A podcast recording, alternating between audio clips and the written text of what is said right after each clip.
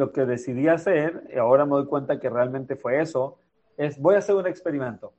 Voy a exponerme a mí mismo a estar en una, en una situación donde me voy a enfrentar a situaciones de miedo, a situaciones de codicia y a situaciones de, de incertidumbre. Y quiero ver si yo, o quiero ver cómo yo en esa situación voy a reaccionar, a, voy a reaccionar, ¿no? Cuando mi codicia, cuando mi Wow. incertidumbre, cuando mi miedo, cuando mi culpa, cuando mi vulnerabilidad está en juego, quiero saber cómo voy a reaccionar, si es que realmente voy a tirar mi código moral por la basura, si realmente voy a mandar al carajo mis valores espirituales, lo que realmente siento yo, mi, ¿cierto? Mi, mi vida consciente, se va a ir al carajo, o si voy a poder ser suficientemente claro y honesto conmigo mismo de poder enfrentar esas situaciones abrazadísimo de, mi, de, mi, de mis valores eh, morales y de mi, de mi visión espiritual acerca de la vida. Siento que, que, que desde el punto de vista del experimento que yo quería hacer, de si es posible poner tus valores espirituales y tu código moral eh, como tu bandera principal, antes que, antes que el miedo, antes que la codicia, antes que el deseo del control, antes que el egoísmo, es posible.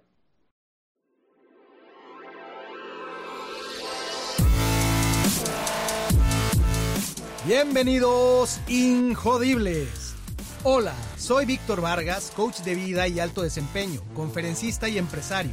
Y en cada episodio te presentaré personas o mensajes injodibles para inspirarte a revelar y expandir los límites de tu mente, tu corazón y tu espíritu. Gracias por acompañarme a conectar y a elevar la vibración.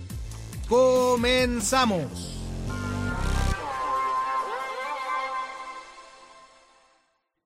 Bienvenidos Injodibles a un episodio, siempre digo especial, pero si todos son especiales, este es especial, extraordinario, es algo fuera de serie para este podcast, fuera de serie para mí en lo personal. Es un episodio con a quien ya están viendo en pantalla para los que ven en video. Ariel Grunwald, que viene a cerrar con broche de oro, a hacerme el honor de cerrar con broche de oro la temporada 2 de Injodible con nuestro episodio número 100, ni más ni menos que al invitado más escuchado de este podcast y a una persona que siempre nos deja algo profundo cuando lo escuchamos. Bienvenido, Ariel Grunwald. Wow, gracias, de verdad felicidades, Víctor, felicidades por este proyecto que por lo menos a mí me cambió la vida y no hay nada que pueda suceder para cambiar el hecho de que el, no me acuerdo si fue el, el 10 o el 12 de noviembre del año 2019, que tuvimos nuestra entrevista y que fue un parteaguas en mi vida. Y qué interesante que literal una conversación de una hora contigo, un podcast, el podcast número 12 de Injodible, tiene ese lugar en mi vida, ¿no? El- un lugar donde literalmente entiendo que hay el antes de, de esa plática y el después de esa plática y pues es tu podcast. Wow. No es, no es una guerra mundial, no es una pandemia, no fue cuando me gané la lotería, fue tu podcast. Fue simplemente una plática de nosotros dos durante una hora que me cambió la vida y me siento súper emocionado por platicar contigo de nuevo un año y medio después. Qué maravilla y nos cambió la vida a todos, Ariel, como también a tantas personas que lo han escuchado, que han eh, comentado, que han compartido y tantas más que no habrán comentado más, pero yo sé lo que, lo que soltamos al mundo cuando aceptaste esa invitación y cuando nos diste esa, con tu generosidad, nos regalaste algo muy poderoso que demuestra el espíritu humano. Diciembre 2019 fue cuando publicamos el episodio. Ah, pero hicimos la entrevista en noviembre. Así es. Bueno, a mí la vida me cambió por la plática. Cuando salió, pues le habrá hecho para la gente que lo escuchó, pero para mí fue el solo haberlo hecho, me, me súper cambió la vida. Y, y, no, sé qué, no sé qué decirte, pero fue poderoso porque para mí fue, fue compartirme y exponerme absolutamente vulnerable con mis inseguridades, con mis miedos, con mis eh, trancas emocionales, con mis traumas, con mi proceso en, en, el, entre, en medio de la cirugía, etcétera, y poder compartirlo abiertamente, también acompañado contigo, fue terapéutico. Lo único que puedo decir. Fue ¿Quién, ¿Quién, lo diría? Voy a, a invitar a las personas a que vayan y escuchen, quienes no tengan contexto, de lo que estamos hablando, que vayan y escuchen el episodio número 12 de Injodible con Ariel Grunwald, al cual de título le pusimos El Renacido, que era, eh, conectaba mucho ese título con lo que ocurrió en lo que Ariel nos, nos, nos fue narrando. Entonces, ¿cuál eh, va a ser la dinámica para esta, esta charla? Es una dinámica sin script, Evidentemente ya no vamos a ir a la historia, el viaje del héroe de Ariel, que está en el episodio 12, por eso insisto, vale la pena ir al episodio 12, eh, sino que aquí lo que vamos a hacer es la continuación, es como la secuela, es el reloaded de Ariel, Ariel Runwald, donde, eh, como él ya lo dijo, ya nos contará, y de eso se trata, que nos cuente qué pasó después. En el episodio está el antes y el durante ¿verdad? En el 12. A partir de este momento, iniciamos esta charla donde yo le decía a Ariel cuando le propuse esto, le decía, me gustaría mucho cerrar la temporada 2, el episodio número 100, contigo nuevamente en Injodible de invitado. Así es que, si te parece bien, Ariel, celebremos esto juntos, eh, retomando la charla donde nos quedamos. Hagamos el catch-up, ¿Qué pasó después, Ariel? ¿Qué vino después de, esa charla? Eh, ¿Hacia dónde te ha llevado el destino, el universo? Eh, cuéntanos. Creo que lo que más me hizo esa charla, el podcast, el episodio número 12 de Incodible, fue, como mencioné antes, fue algo muy, muy terapéutico donde pude eh, digerir, observar y, integrar un poco de mi experiencia de vida, eh, ya como desde un lugar de aprendizaje filosófico, ¿no? Y como, como fue, una, fue una, un ejercicio de tanta vulnerabilidad, me ayudó a validarme, porque cuando uno, cuando uno, ¿no? Es como ir a una playa nudista, ¿cierto? Si no aceptas tu cuerpo, es muy difícil eh, encuerarse frente a los demás. Pero ya que aceptaste tu cuerpo, sí, si ya, sí, si ya, si ya aceptaste tu cuerpo, lo ves, lo observas y lo aceptas con amor, en ese momento ya ni siquiera estás buscando realmente la validación de nadie. Y entonces, en ese momento, como que puedes decir, you know what, al carajo, ¿no? me voy a encuerar y esto es lo que soy, lo que tengo, que tengo celulitis, si tengo estrías, si estoy gordo, si estoy flaco, si la tengo chica, si la tengo grande, si la tengo mediana, si, si los colores son rosas, rojos, negros, morochos o lo que sea. y entre esas tres opciones, ¿dónde cae Ariel? Sí, bueno, por ahí, en algún lugar, ¿no? Y, ya. Y entonces para mí fue, fue eso, fue una experiencia de nudismo, donde, donde, donde en, en la entrevista pude literalmente encuerarme bastante, no completamente, no porque no quise, sino porque no tenía todo claro. Eh, y obviamente si, si pasáramos por la misma historia hoy en día, probablemente diría otras lecciones, nuevos entendimientos y nuevas historias eh, relevantes. Pero en ese momento significó encuerarme. ¿Por qué fue fácil? Porque lo estaba haciendo solamente contigo. ¿no? Y era encuerarme contigo. Aquí nadie nos escucha más que Spotify, Facebook y Instagram. Sí, pero para mí fue solamente una llamada con un amigo. ¿no? Entonces eh, fue cool porque desde mi punto de vista me estaba encuerando frente a ti y la realidad es que me estaba encuerando frente a mí para quien sea que quiera verlo. Y me ayudó mucho y no, no, no te puedo decir que el antes y el después ya llegó a su conclusión, porque ese mismo año en diciembre fue por primera vez que me di cuenta que en verdad, en verdad, en verdad, me apasiona eh, inspirar a la gente. Y durante años me había peleado yo con esa, con esa, con esa parte de mí, ¿no? Cuando, cuando salí como todo desilusionado, de, desilusionado y como, sí, desilusionado del centro de Kabbalah, y me di cuenta, sí, como que de alguna forma como que perdí un poquito de, la, de fe en la humanidad, ¿no? como que, ¿cómo, ¿cómo, puede ser que la gente que dice que está aquí para servirnos, en verdad lo único que quiere es manipularnos? Y como que, y lo vi repetido, ¿no? En el mundo de la política, en el mundo de la religión, en el mundo de la espiritualidad, en el mundo del liderazgo eh, personal, y como que por todos lados, y dije ya, ok, como que perdí fe, y dije ya, no se puede. No, no se puede, todo es bullshit. Y, y esa, esa conversación que tuvimos de Injodible número 12 fue la primera vez que, como que abrí la puerta y dije, pero espera un segundo, a mí honestamente sí me importa hacer una diferencia positiva en la vida de la gente.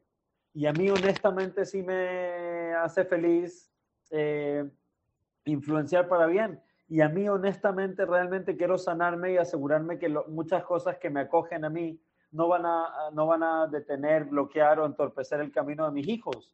Y realmente, honestamente, quisiera poder pasar un proceso de sanación, de sanarme a mí mismo y de asistir a otras personas a sanarse ellos también, de tal forma que el mundo esté vibrando una frecuencia más alta cuando me vaya de lo que estaba cuando llegué.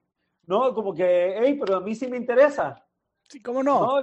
Y si nadie más quiere jugar o, no he encontrado otra gente que quiera jugar ese juego, ok, pero yo sí me interesa y, solo fue ese año en diciembre que, que, por primera vez me escribí en mi cuaderno, ¿no? Me escribí en mi, en mi journal, en mi diario, antes de Año Nuevo. Dije, me apasiona inspirar y, ser, y, vivir inspirado.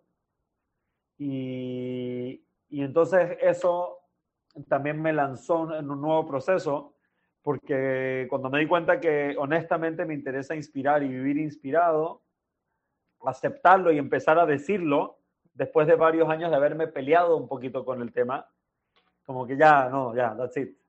Eh, me ayudó a iniciar un proceso y ese proceso me llevó a empezar a hablar y ese proceso de hablar me llevó a un año 2020 donde pasé muchos, muchos, muchos retos muchos retos emocionales, muchos retos de negocios, eh, eh, mucha culpa de sentir que tomé malas decisiones, mucho, mucha, ¿cómo se llama? Mucha ansiedad, mucho estrés, eh, etcétera. Yo ya había empezado este proyecto inmobiliario, ¿no? Este, este edificio de Colonial, que ya en tres semanas más empiezo a entregar los departamentos.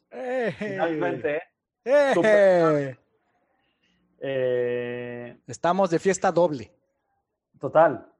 Y, me di cuenta que, realmente el, mi tema inmobiliario, ¿no? mi tema empresarial, Ariel empresario, Ariel dueño de negocio, Ariel inversionista, Ariel, eh, en, este, en este caso, ¿no? desarrollador inmobiliario, eh, que es solamente un título es solamente un, eh, sí, literal, es solo una palabra, es solo un título, que la mayoría de nosotros sentimos una necesidad tan grande de identificarnos con un título así, ¿no?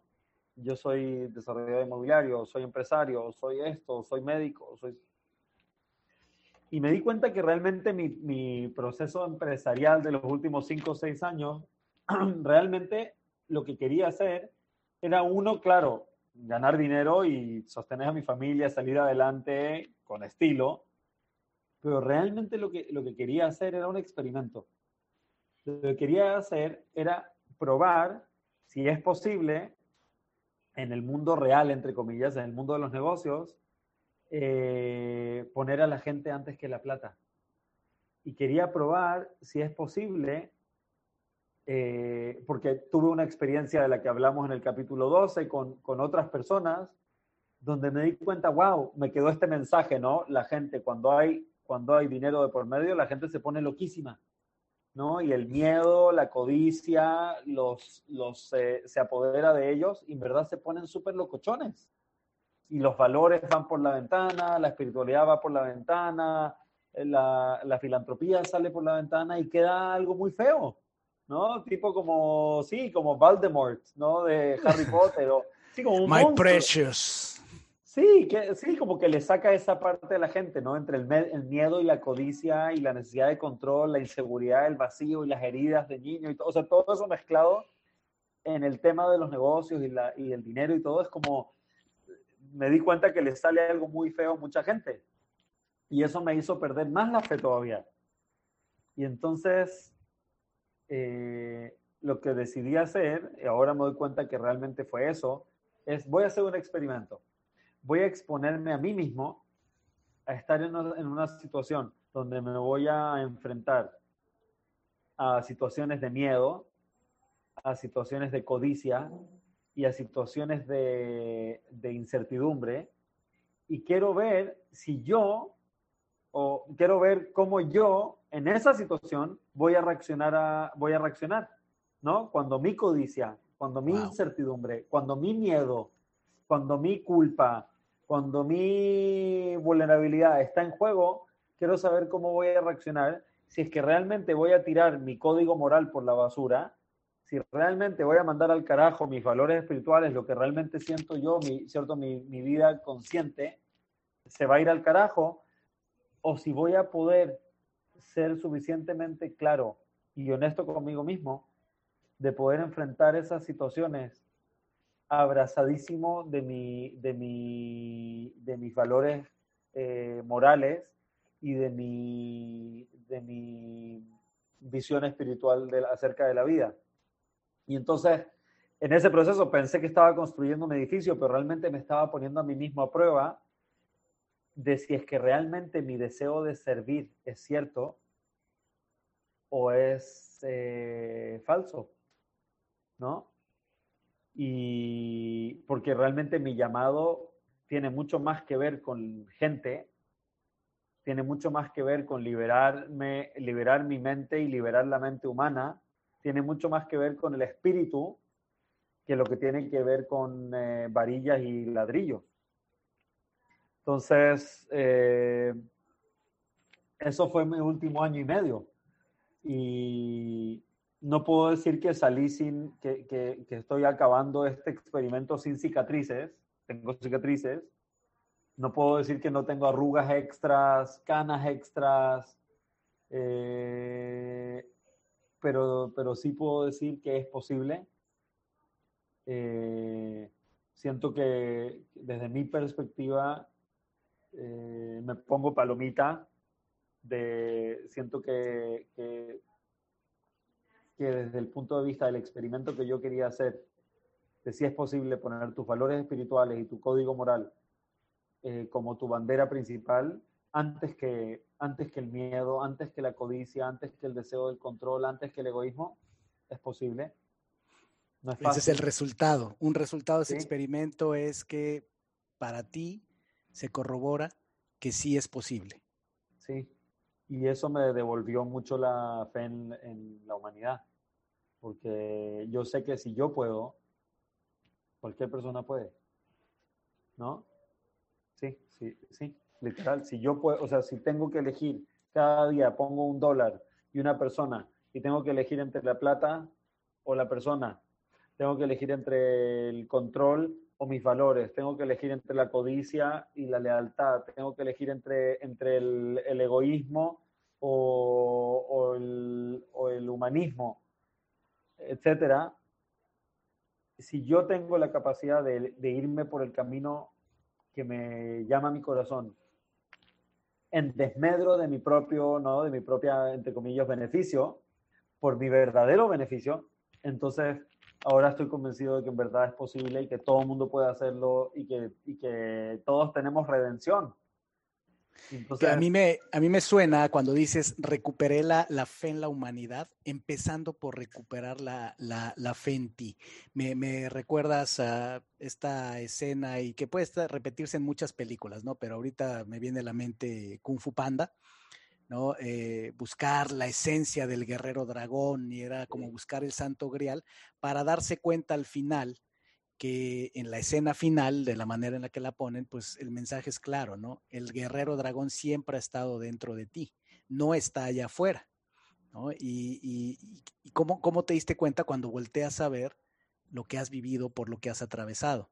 Y en este caso, ya tú contándolo a toro pasado, ahora contándonos en aquel momento el experimento, el que tú le llamas experimento, iba empezando, ¿no? Eh, era, era algo eh, que era totalmente un cambio de piel para ti, ¿no? En el momento como lo describiste, venir de, del mundo mm, que venías a hacer esta transición a empresario, a desarrollador inmobiliario y hacer este experimento, que finalmente estás entregando y que cuando hablas de cicatrices, arrugas y canas que te haya dejado, que eso es lo que pasa con los gladiadores, con los que ya nos contarás más adelante, como dice Brené Brown, el hombre en la arena, el que sí puede hablar, el que está frente al, a los leones, ¿verdad? No el crítico que está allá arriba señalando, juzgando y diciendo qué fácil eh, la tiene, sino después a toro pasado, ya que has vivido estas experiencias, te, te da eso. Y darte cuenta que, como dicen, ¿no? Y lo tomo, no, no, no lo estoy diciendo porque cada quien lo puede vivir diferente, pero eh, hay, hay, hay un escrito por ahí que dice, la vida no es más que una serie de experimentos y entre más experimentos hagamos, más podremos conocer de la vida. Y este es mm. uno, uno de varios que ocurrieron después. Yo recuerdo que después también del episodio, de lo que yo alcancé a ver, por ejemplo, eh, pues hubo muchas personas interesadas en conversar contigo. Si no mal recuerdo, volviste a salir en radio, eh, eh, volvió a venir de inmediato y, era lógico y normal y natural y deseable, ¿no? O sea, ya, ya apareció eh, Ariel de nuevo. ¿No? Eh, ¿cómo, cómo, te fue en, ese aspecto? O sea, volver un poquito al reflector que estabas dudoso. Yo me acuerdo que en, la charla un poco dices, yo no sé en este momento realmente si quiero volver al micrófono, al reflector, o definitivamente quiero eh, sumergirme en mi vida de empresario. ¿Cómo, te fue con ese tema? Porque vino nuevamente el reflector a ti. Estuvo cool. Desde mi punto de vista, lo que hice fue, fue darme cuenta que hablar me hacía bien, que la respuesta de la gente era positiva, que el cariño de la gente también me hacía bien, que darme cuenta de compartir las cosas que estaba pensando o un poco las cosas que estaba viviendo eh, le ayudaba a alguna gente. Y entonces fue como, sí, sí, fue terapia. Fueron después del podcast de Injodible, me pasé sus buenos siete, ocho meses en terapia, ¿no? Y esa terapia fue entrevistas en la radio, un par de entrevistas en la tele, muchos lives por Instagram, eh, etcétera. Y me di cuenta, me hacía bien hablar, me hacía bien hablar, me hacía bien escucharme, me hacía bien escuchar a los demás, me hacía bien escuchar el, eh, y sentir el cariño de la gente y escuchar las experiencias de la gente. Eh, y, y, desde ese punto lo estaba haciendo, ¿no? Desde el punto de vista de necesito esta terapia, necesito compartir lo que estoy viviendo, necesito compartir lo que estoy pensando quiero sentir el cariño de la gente, quiero que la gente sienta mi cariño. Y sí, me lancé y debo haber hecho unas buenas 40 entrevistas. Después de la tuya, que fue la primera en años, tengo que haber hecho tal vez 40, 50 entrevistas entre lives de Instagram, algunas entrevistas de radio, un par de entrevistas de tele, etc. Y, y fue increíble, fue increíble, espectacular, hasta que, hasta que después de que me dio COVID, el, coronavirus me mega madrió. O sea, sí, me mega madrió. Y justo la semana que me dio coronavirus, mis síntomas durante el coronavirus fueron casi mínimos. O sea, tuve un poco de fiebre una noche, dolor de cuerpo como dos o tres días y that's it. Pero, eh, y esto lo supe muchos meses después, eh, la inflamación derivada de la batalla que mi cuerpo tuvo con el virus eh, generó otros, otros eh, resultados. ¿Cuáles fueron los resultados para mí? Un, niveles de ansiedad que jamás había vivido antes. Eh, literal, o sea, algo más allá de lo que te pueda explicar, literalmente sentía que me moría. Interrupción absoluta de mi ciclo del sueño. Noches de despertarme millones de veces, levantándome a las 4 o 5 de la mañana después de haber dormido entrecortado 3, 4 horas, que no es lo mío. No dormir no es lo mío. Eh, y todo eso se me mezcló todo al mismo tiempo con el periodo más complicado y difícil de la obra. No había gente en Vallarta, no se estaban moviendo las ventas, tenía problemas de insumos, las cosas empezaban a subir de precio, tenía gente en la nómina que eran de alto riesgo y realmente no tuve corazón para darlos de baja, ¿no? Porque, o sea... Sí recuerdo haber leído por ahí algún post tuyo que no era suficientemente claro y explícito, pero hablabas de eso, algo decías de, ¿y qué hacer? Sí, o sea, güey, no fíes, tienes a la gente, ¿cierto? Porque en el desarrollo inmobiliario, hay, especialmente en el que estoy yo, ¿no? Que es nivel turístico, en dólares, en ciudad de playa, etcétera, se te mezcla, se te mezcla un, eh, un contraste muy grande que es la gente que tiene lana para comprarse su segunda, tercera, cuarta, quinta o sexta o séptima casa por gusto, por inversión o lo que sea, y del otro lado tienes la gente que apenas la libra para pagar el kilo de, tortillas, que son la gente que trabaja. Entonces es, eh, eh, es, un contraste muy fuerte, ¿no? Que se encuentran ahí. Y cuando llegó el tema del coronavirus, tenía varias personas que eran de alto riesgo. Y para serte honesto, sabiendo cómo estaba la cosa, no, no pude llevarme a un lugar de tomar la decisión que vi que muchos otros empresarios aquí la tomaron, que fue bajar el ritmo de la obra, cortar el, el, la fuerza de trabajo a la mitad o parar simplemente, eh, obviamente quitar a toda la gente de alto, de alto riesgo de nómina, etc. yo no, no, no pude, no pude, no pude, no pude. Mi corazón me dijo, o sea, como justo en el momento más complicado en la historia, básicamente, eh, donde la gente está más vulnerable, justo para salvarme yo mi propio culito, voy a dejar en la calle a gente justo en el momento que más lo necesita. Pero también obviamente pasaron los meses y los meses y los meses y los meses. Y la mezcla de todo esto, entre que no había gente y las ventas estaban súper detenidas y los insumos estaban complicados de conseguir y habían cosas que empezaban a subir de precio y más encima un porcentaje importante de la nómina con gente que se estaba quedando en su casa y no estaba viniendo a trabajar. No, me llevó al límite de sentir como la estoy cagando. ¿Qué estoy haciendo? Y al mismo tiempo me sentía súper mal y no estaba durmiendo y tenía un nivel de ansiedad muy cañón. Eh, fue muy heavy. Eh, fatiga crónica. fue algo muy, muy cañón lo, que viví el año pasado. Y hasta ese momento estaba súper disfrutando de hablar, hablar, hablar, hablar. Y justo en ese proceso también dije, ok, me quiero preparar un poco más y decidí meterme una certificación de coaching. Así que imagínate toda esta presión. Y más encima tenía que hacer mis ocho horas a la semana de mi curso de coaching, más mi coach pro bono y el otro coach de mi compañero coach y el coach que me coacheaba a mí metiéndole como 20 horas a la semana a prepararme como coach, leyendo como 15 libros al mismo tiempo, haciendo grupos de estudio, exámenes, disertaciones, reportes. Y yo como, ¿qué, qué estoy? ¿Qué me estoy haciendo? No, no estoy durmiendo. Estoy más ansioso que nunca. Creo que me voy a ir al carajo. Eh, apenas, me, apenas me aguanto estar parado. Hice todos estos compromisos y fue algo muy cañón. Estuve a punto de tirar la toalla. De verdad que de verdad que no sabía qué hacer y una de las cosas que hice fue, empecé una terapia, soy un gran creyente en la planta las plantas medicinales, lo hemos hablado antes, a mí el ayahuasca me cambió la vida y un amigo que vivía en Washington me, me empezó a hablar acerca de los hongos. Me dijo, oye, prueba los hongos, creo que te pueden ayudar con el tema del sueño, con el tema de la ansiedad y la, la, la, no sé qué. Y empecé a hacer microdosis de hongos y no vi ningún cambio. Así que un en día la microdosis. Sí, en la microdosis no, no sentí nada. Y un día en la mañana estaba tan desesperado en verdad sentía, Víctor, que como que, me, como que me iba a morir de, de tan jodido que estaba. Y dije, güey, al carajo, agarré las 80 capsulitas de hongos, ¿no? La microdosis de 80 días, la agarré, las vacié todas en un té de manzanilla con miel y dije, al carajo, güey.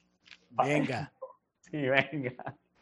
Me tomé, me tomé literal la dosis de 80 días en un día con un tecito y vámonos. Y ahí fue como una ventana, ¿no? Un respiro fuerte, importante, de inspiración, de claridad, me ayudó. Eh, y poco a poco empecé a salir, después pasé un periodo de mucha, mucha culpa, porque obviamente mi proyección del negocio y la realidad del negocio fueron muy diferentes, muy diferentes, ¿no? Porque es como, como le, decía a mi papá, ¿no? Si disparo, si disparo al, hacia, hacia adelante y me sale un poco chueco a la izquierda, ok, el viento, el pulso, la inexperiencia, ok. Pero si disparo para allá y sale para allá, güey, no mames, ¿qué hice? ¿No? ¿Qué hice mal? sí, ¿cómo me equivoqué tanto? Y entonces también pues, pasé mucho, mucho, mucho tiempo torturándome, flagelándome de cómo, what's wrong with me, ¿no? ¿Qué, qué, ¿Cómo le puedo haber jodido tanto y todo? Y ahora me doy cuenta que realmente no lo podría haber hecho diferente. O sea, las cosas que salieron mucho más caras, pues salieron mucho más caras y no dependía de mí. Eh, hubo una parte que estuvo interesante y es que, que para mí la palabra es sagrada y entonces las cosas que prometí en el proceso de venta, no me di el tiempo de cotizar absolutamente todo, ¿no? Hay cosas que diseñé y no coticé, solamente usé como costos paramétricos, pero después la realidad es que los costos eran mucho más altos que lo que yo tenía parametrizado en mi parametricidad. Y, mucha de la gente que me aconseja, que me ayuda, me decían, hey, dijiste eso, pero podemos hacer esto otro. Y está bien, nadie se va a dar cuenta, todo el mundo lo hace. Y yo no, con mi conflicto personal, moral, de no, güey, si yo prometí eso, tiene que ser eso. No, o sea, te ofrecían, te sugerían un shortcut. Claro, y, y, está muy cañón porque es la, es la usanza normal en la industria, es algo muy común, ¿cierto? No es que, no es que, eh, no es que en lugar de poner un WC normal iba a poner una fosa séptica con un hoyo hindú. No, era, se ve igual, parece igual, funciona igual, pero no es lo mismo. Y ahí tuve una, un, me, me tuve que, literal, me eché unos buenos rounds conmigo mismo a descubrir y una de las cosas valiosas que descubrí es que no estoy dispuesto a, perder el valor de, mi palabra eh, por dinero. Si dije eso, es eso. Punto. No hay, sí, me puedo, contar, me puedo contar cuentos a mí, te puedo contar cuentos a ti, soy buen vendedor, puedo convencer a los demás, pero yo en el fondo sé y siempre voy a saber que prometí X y entregué Y. Y no quiero. Entonces, fueron, fueron eh, retos importantes y todo esto, acuerdo de todas estas decisiones, estaban pasando simultáneamente en que los costos se fueron para arriba, en que la nómina para arriba con gente que no venía a trabajar porque no tenía el corazón yo para dar de baja a la gente que no podía trabajar y no sé qué, y fue todo como que se me mezcló todo y, lo, y los síntomas post-COVID, donde estaba yo todo jodido, fue literal como una guerra de Armageddon personal. Armageddon, totalmente la tormenta gigantesca. Y fíjate nada más, yo, yo creo que, que viene más, pero haciendo un, un, un, recuento y una pausa para que tú tomes agüita. Fíjate lo que nos estás diciendo, ¿no? Donde se el cacho, vamos a ponernos al día de qué, y qué pasó después, ¿no? Bueno, lo que nos estás diciendo. Vinieron eh, no sé si exactamente en ese orden, pero como lo, como lo decías, sí vino esta etapa donde empieza a buscarte gente, donde empieza gente muy interesada en platicar contigo, se empiezan a dar entrevistas eh, en diferentes medios, eh, de diferente manera, una gran, gran, cantidad de entrevistas, y te detiene eh, de esto el, haber sido infectado por COVID, el vivir la experiencia del COVID, ¿no? Te, para el, ritmo y se empieza a dar junto con la crisis de la pandemia que empieza a escalar y que tú en medio del negocio, en medio del proyecto inmobiliario que estás a punto de terminar, pero que en ese momento iba arrancando, pues como muchas personas, y creo que ahí nos das una lección muy importante, porque esta historia se repite. Claro, nunca es lo mismo para todos, pero creo que sí hay muchas historias, Ariel, eh, como la, la, que tú estás compartiendo valientemente, de tantas personas que tuvieron esta experiencia tan estresante, tan amarga de tomar decisiones en medio de la tormenta y decisiones que eh, eh, no solo es lo económico, sino lo ético también, ¿no? Los valores, o sea, porque no es sencillo. Cuando no hay valores de por medio, cuando no hay ética de por medio, es fácil tomar decisiones, recortar la nómina.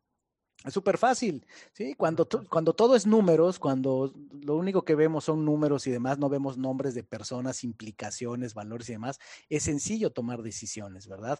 Me Entonces, sentí cañón en desventaja con otros, como con la competencia, Sí, me sentí cañón en desventaja porque sentí que mucha gente alrededor mío estaba tomando decisiones muy frías, muy claras, basadas en los números, y yo no estaba pudiendo hacerlo. Y estuve muy enojado conmigo mismo, ¿no? Como que, hey, soy un fracaso como empresario. Porque cuando hay que cortar el pastel y pensar fríamente en los números, no puedo porque no me puedo olvidar de la gente. Y, esto es bien importante también porque hablaste de tu enfrentamiento con uno de los sentimientos, una de las emociones más fuertes que experimenta el ser humano y que efectivamente te pueden llevar a las profundidades al abismo y se llama la culpa. ¿No? El, sentimiento de culpa que puede muchas veces eh, disfrazarse o contagiarse con vergüenza, ¿no? Entre esas dos, de si tomé o no tomé la, mejor decisión, de con qué cara le digo a, los que me están observando. Y entonces eh, creo que eso también es algo que estemos en el negocio que estemos, todas las personas eventualmente enfrentamos, ¿verdad? Y ahí es, ahí es donde tiene que salir a flote lo más importante nosotros, pero también de esa manera tan realista como tú nos lo compartes, o sea, cuando te está llevando el carajo, te está llevando el carajo y, lo que yo estoy diciendo ahorita, si yo te lo hubiera dicho en esos momentos, pues me hubieras mandado al carajo. Porque hubieras dicho, nada de eso me ayuda en este momento, porque no está uno en el, en el, en el estado como para que te vengan a decir, échale ganas, lo estás haciendo súper bien, eh, fantástico, porque vas con, con tus valores porque sientes que el piso debajo de ti se está desmoronando. Y esa sensación de vacío, y lo dijiste más de una vez, sentí que me moría. Y esa sensación yo la he tenido. Cuando sientes realmente que te mueres, entre que sientes que te mueres y puede por un lado darte miedo la muerte, pero también sientes a veces eh, y, ahí yo no quiero poner palabras en tu bocas porque esto no lo dijiste tú, pero lo, mezclo con experiencias que he tenido, donde a veces dices, pues a lo mejor lo, lo, más sencillo sería ya parar aquí, ya paren esto que me quiero bajar, ¿verdad? Sí, bueno. Eh, así es, ¿no? Es el nivel de desesperación, de ansiedad y bueno, todo lo que nos dices sobre esa crisis de ansiedad, sobre la, la, que pasaste, ya platicaremos más sobre un tema que rozamos en el, en el capítulo 12, que evidentemente tú has tenido tus experiencias, yo las mías, con eh, las, plantas, las plantas de poder, que no es un tema de, eh, tú lo dijiste muy claro aquella vez, esto no es algo que se recomiende ni algo que se ande pregonando, esto es simplemente hablar de conciencia, en qué nivel de conciencia estamos en cualquier momento y qué cosas te puede ayudar. Tú decías, bueno, yo estaba eh, trabajando con una terapia de microdosis que llega un momento en el que sientes tanta ansiedad, que tienes esta experiencia y que ya, ya, ya, nos contarás más adelante. Eh, que, sale de, una experiencia así, ¿cómo, cómo, nos puede ayudar. Pero así como pueden ser plantas de poder, puede ser respiración holotrópica, puede ser ir a las montañas, puede ser diferentes cosas que nos cambien justamente el nivel de conciencia en el que estábamos o en el que estamos cuando estamos viendo solamente obscuridad y problemas. Total, Pasaste en también por... hice todo, me levantaba a las 5 de la mañana, hacía las, las respiraciones de Wim Hof, después meditaciones de Joe Dispensa, después no sé qué, estaba haciendo todo al mismo tiempo, porque en verdad no sabía que, dije, necesito, siento que me muero, puedo hacer todo lo que conozca y ha habido por haber, porque necesito salir de esto, tengo los niños chicos, necesito salir adelante. Te volviste metodista, es decir, le metiste a todo. Pero fíjate que ahí también comparto mucho contigo este tema porque en medio de todo lo que cuentas, yo al menos también viví esa experiencia, ¿no? Eh, de cuando tienes a los hijos pequeños que sabes que están totalmente dependientes de ti, que mira que los míos todavía, todavía están chicos, o sea, no es como que ya, ya la armaron y ya, ya, ya, son independientes y me sigue pasando, ¿no? Hay muchas cosas que me impulsan, que sí las quiero lograr yo, que sí creo que es eh, lo que vine a hacer, pero muchas otras que me queda claro que digo es, es mi rol, o sea, es este, y eso te, de manera positiva te impulsa mucho, ¿verdad? El pensar en lo que quiero hacer para mi familia, para mis hijos, para que esto crezca. Pero cuando uno está en la depre, cuando uno ve todo oscuro, a eso agrégale que volteas y, y ves a tus hijos chiquitos y dices, en la madre, o sea, no, no, no, no me puedo quebrar, pero me estoy quebrando.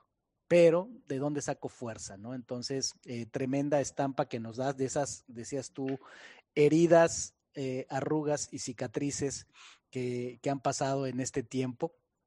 Pasaste, también iniciaste una transformación importante con el, con el mundo del coaching. ¿Y se nos quedó algo fuera, Ariel, de este catch-up? Em, eh, mi, esposa me dijo algo muy poderoso. Mi esposa da coaching de crianza. Vane Grunwald, que también ahorita les digo el episodio y la fecha. Tremenda eh, mujer.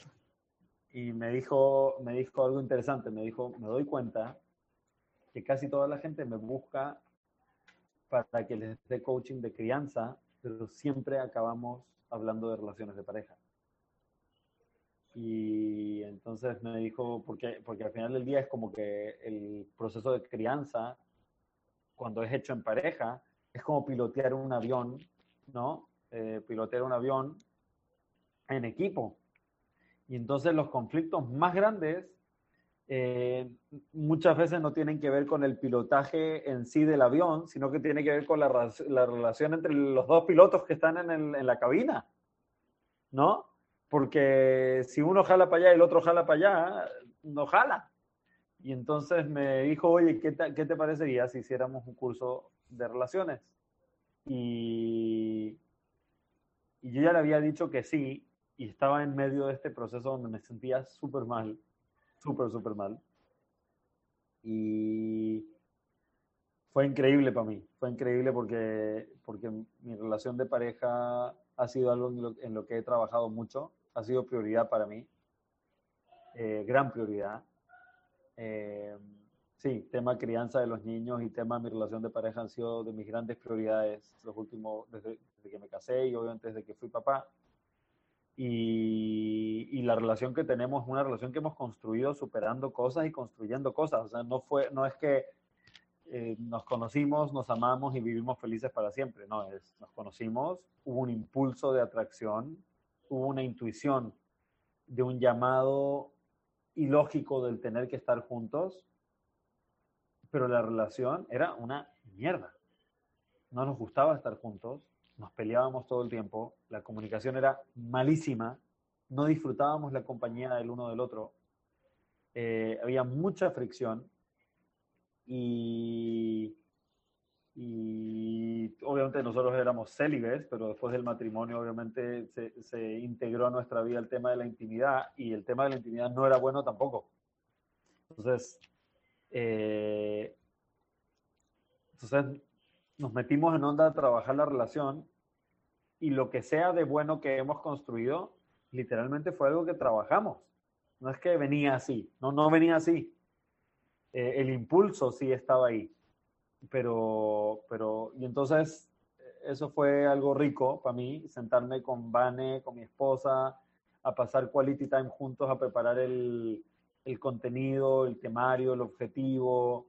Eh, de nuestro curso de relaciones que le llamamos Real Relationships, ¿no? Relaciones reales, que es real, que es, que es imperfectamente perfecta, que es, eh, que, es, que es real.